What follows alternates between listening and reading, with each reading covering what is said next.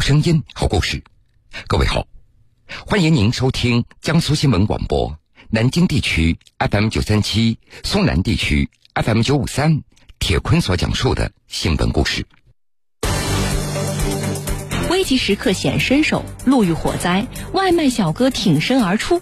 爸爸，爸爸，不要去，煤气罐要爆炸。然后我就捏着煤气软管，我就叫着：“谁给我一根袋子？谁给我一个袋子？”危急时刻显身手。三年前地震中冒死救出十余人，但是腿有点发软，但是也顾不了那么多，还是往上爬，救人第一。生活很美，他要用善良拥抱。跑外卖还是挺累的，但是呢，一想到生活，嗯，明天继续吧，再接再厉。那希望明天跑单更多一点，挣的钱更多一点。平民英雄叶树林，铁坤马上讲述。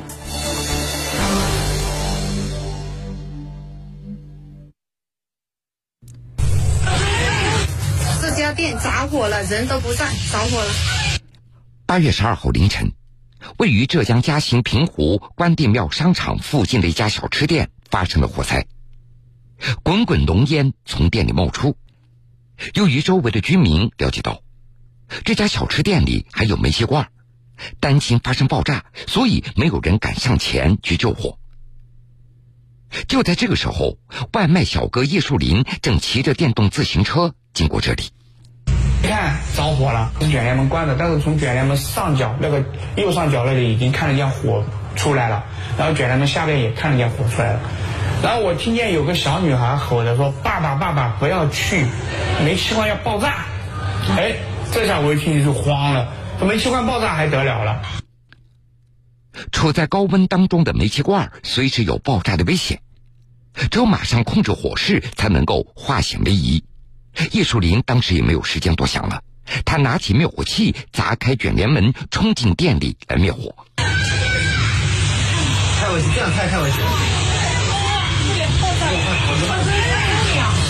喷完了，火还是没纹丝不动，纹丝不动，再加上空气的助燃情况下，就火感觉还越来越大了。看到叶树林一个人冲进去来灭火，附近的商户们也都纷纷拿来灭火器投入到灭火中来。经过众人努力，在用掉了十多个灭火器以后，这火势总算是被控制住了。不过，就在这个时候，叶树林发现屋内一根煤气罐软管有些不对劲儿。我捏起一看，漏着煤气，对折了几下，然后我捏在手上，我就开始腿就开始打摆了。不自觉的打摆了，想控制都控制不了了。我说这要是爆炸了，我真就真就报销一百多斤肉就放这里了。然后我就捏着煤气两管，我就叫着：“谁给我一根带子？谁给我一个带子？”这危险的一幕也被附近的商户刘乾坤给看到了。他特别仔细，然后就用手把那个皮带，就是用绳子直接给他扎起来了。等消防员赶到的时候。火灾现场已经基本没有了明火，漏气的煤气罐软管已经被叶树林扎好。拼命灭火的叶树林这个时候总算是松了一口气。走出店门以后，已经精疲力尽的他一下子就瘫坐在地上。附近的商户赶紧上前询问需要不需要帮助，但是叶树林他想的是赶紧送已经超时的外卖。来就去医院看一下，没事没事，我还要送外卖，我还要送外卖。要不在哪里？我老公去帮你送一下。没事没事没事，好的。要不你留个电话给我。我我加你一个微信吧。不用不用，真不用真不用真不用。这种事情谁遇上谁都会干的。第一想的是外卖要超时了，所以说当时就咬着牙骑着电瓶车赶快把东西送过去。由于中途灭火的耽搁。叶树林的两单外卖因为超时被扣了三块二的佣金，而他送一个订单最多也只有五块钱。但是叶树林觉得这次的超时超得非常值。如果那火一旦着大的话，那就不是一块钱两块钱，有可能那一家店的人就靠那一家店吃饭的。如果是被一场无情的大火，什么都没了，那家店的人怎么活？其实。这还不单单送外卖超时被扣了钱，因为在灭火的过程当中吸入了大量的干粉，叶树林他出现了咳嗽、干呕等这样的症状，而且还持续了好几天。但是叶树林却丝毫没有任何的抱怨。当外卖平台得知叶树林是为了救火造成送餐超时的情况以后，马上为他消除了所有的记录，返还了被扣掉的佣金，并且还对他进行了表彰。我代表我们公司啊，对你这边进行一个奖励哦，非常感谢，真的非常感谢，非常感谢。外卖小哥叶树林在送餐途中而灭火，网友们也称赞叶树林为平民英雄。其实，这个英雄早在几年前就已经帮助过大家了。今年二十二岁的叶树林，他的老家是在四川九寨沟。二零一七年八月八号晚上九点十九分，九寨沟县发生七点零级地震。当时，年仅十九岁的叶树林正在当地一家酒店做传菜员。我是传菜，刚从厨房端了一个毛血旺出来，哎，我说哎怎么飘的了？毛血旺哐的倒，人就站不稳了。叶树林他很快的就反应过来，发生地震了。他冷静及时的将就餐的游客疏散到酒店门口一个空旷的位置，随后又和同事和那些避险的人流逆向而行，冲进了酒店的客房部，一层接一层的奔跑，来搜寻那些被困住的住宿人员。当搜寻到九楼倒数第三个房间的时候，叶树林他听到了求救声，把门开开，进去一对母女。那母亲已经在床边已经瘫软了，救我女儿，救我女儿，指着卫指着那个浴室，然后我把玻璃门推开进去一看，一个女的已经缩在墙角那里，已经懵的那种形式。叶树林赶紧带着这一对母女来转移，但是就在下楼的时候，第二次强烈的余震发生了，不时有尘土从楼上落下，叶树林竭尽全力的在保护这一对母女。当天晚上，叶树林和他的同事前前后后冲进宾馆六次，总共救出了十多人。但是腿有点发软，但是也顾不了那么多，还是往上爬。救人第一，一听到这里有叫的声音，那里有哭的声音，心里就不落忍。你让我跑，那个时候我真做不出来那种事情。当时在余震不断的情况下。叶树林一次次逆行搜寻被困在客房的游客，他又冒着塌方落石的危险，一次次开车把客人送往安置点。最后，他被评为了四川省八八九寨沟地震抗震救灾先进个人。故事讲到这儿，大家也明白了，就在三年前，叶树林他就是这样的勇敢。另外。叶树林，他不仅勇敢，并且还有担当。二零一九年，通过东西部协作平台，叶树林从老家来到浙江嘉兴平湖市工作，在一家人力资源公司当司机。白天他为公司奔忙，到了晚上他就穿上外卖服，成为一名兼职的外卖小哥，为的是增加收入来补贴住在老家的父母。早，来的够早的呀。每天早上七点，叶树林就会准时来到这家人力资源公司上班了。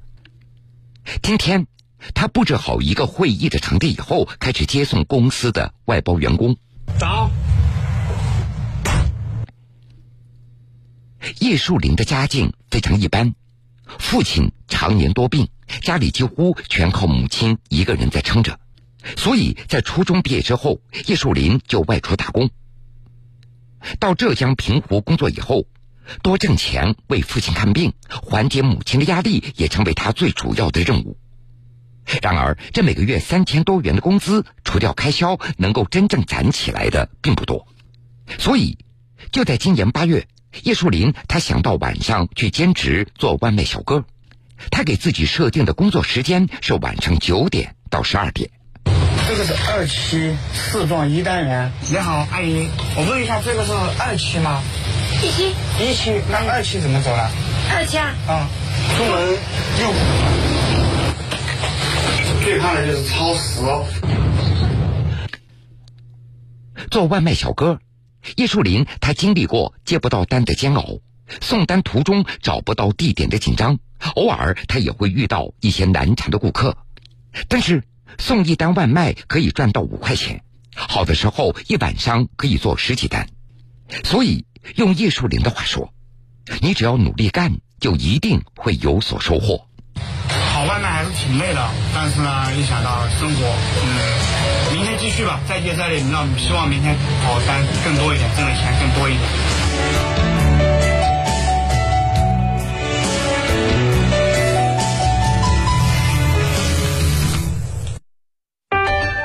新闻故事，铁坤讲述。铁坤讲述。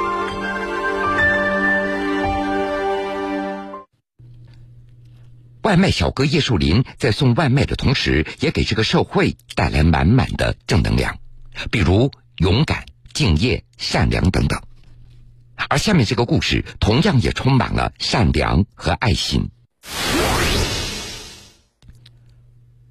八月二十五号中午的十点多，济南十三路公交车行驶到一处站点的时候，一位拄着拐杖的白发老人步履蹒跚的走了过来。然后他颤颤巍巍的给司机扔过来一个红色的塑料袋，然后转身又一步一步的离开了。我一开始以为他要坐车，没想到他走到车的跟前，扔上来一个红色的塑料袋，然后就转身离开了。由于当时公交车还在运营之中，司机王建军也无暇顾及。等运营结束以后，他打开了那个袋子。发现里面有十三双红色的袜子、三张贺卡和一张手写的感谢信。老人在信中写道：“他之前出门经常要乘坐十三路公交车，因为腿脚不方便，上下车会耽误一些时间，但是司机总是在耐心的等待。他很感谢大家的关心和照顾。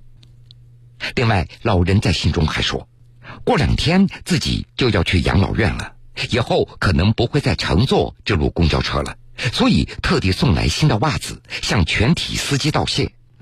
当看到袋子里的东西以后，司机王建军那是既意外又感动。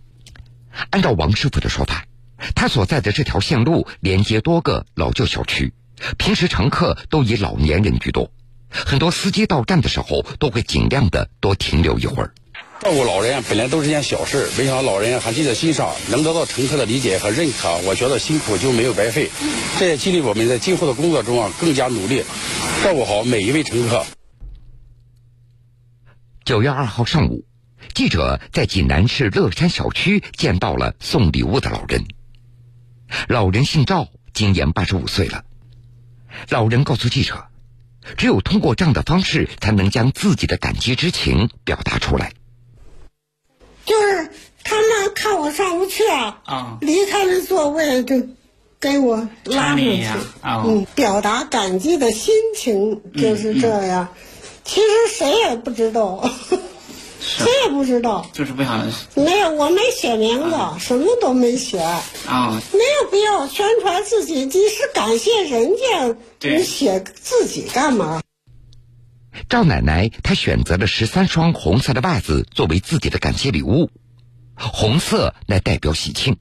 老人希望穿上红袜子的公交司机们在行驶的路上能够平平安安。老人的感谢之举也让公交司机们倍感温暖。济南公交集团有限责任公司党委书记石军，敬老爱老，是我们中华民族的光荣传统。我们济南公交呢，也是时刻叮嘱我们公交驾驶员，在运行当中，如果遇有我们老年乘客比较多的站点和老旧小区啊，一定要放慢车速，注意安全。待老人坐稳之后，我们再起步运行。对着老年乘客、腿脚不便的老年乘客，我们驾驶员一定要上前搀扶一下。接下来赵奶奶就要到养老院去生活了。她的手里还有上千张的贺卡，准备留给未来帮助他的人。在采访快要结束的时候，老人分享了他为济南这座城市所写的一首诗。秋雨连连，嗯，不见天。窗前水滴似珠帘，明湖荷花无心笑，乐坏济南趵突泉。好了，各位，这个时间段的新闻故事，铁坤就先为您讲述到这儿。半点之后，新闻故事精彩继续，欢迎您到时来收听。